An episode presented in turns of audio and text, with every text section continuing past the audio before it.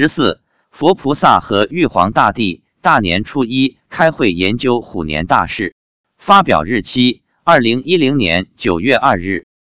二月十四日是大年初一，这天，妻子跟几个朋友一起到郊区的一个山上的寺庙去烧香。严格来说，这是一个道院。该道院始建于唐大中元年（公元八四七年），初名灵宝观，后改名为石竹寺，兼容世儒文化，由仙君楼、观音殿、文昌阁等组成。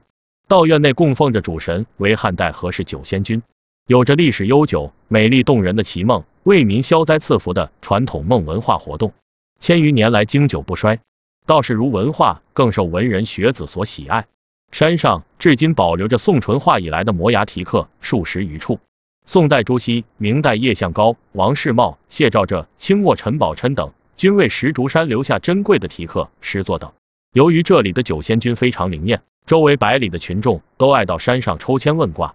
其中一个大殿是其梦之所，很多人就在这个大殿里睡上一觉，求上一个梦，希望在梦里能找到他们各自对人生和生活的答案。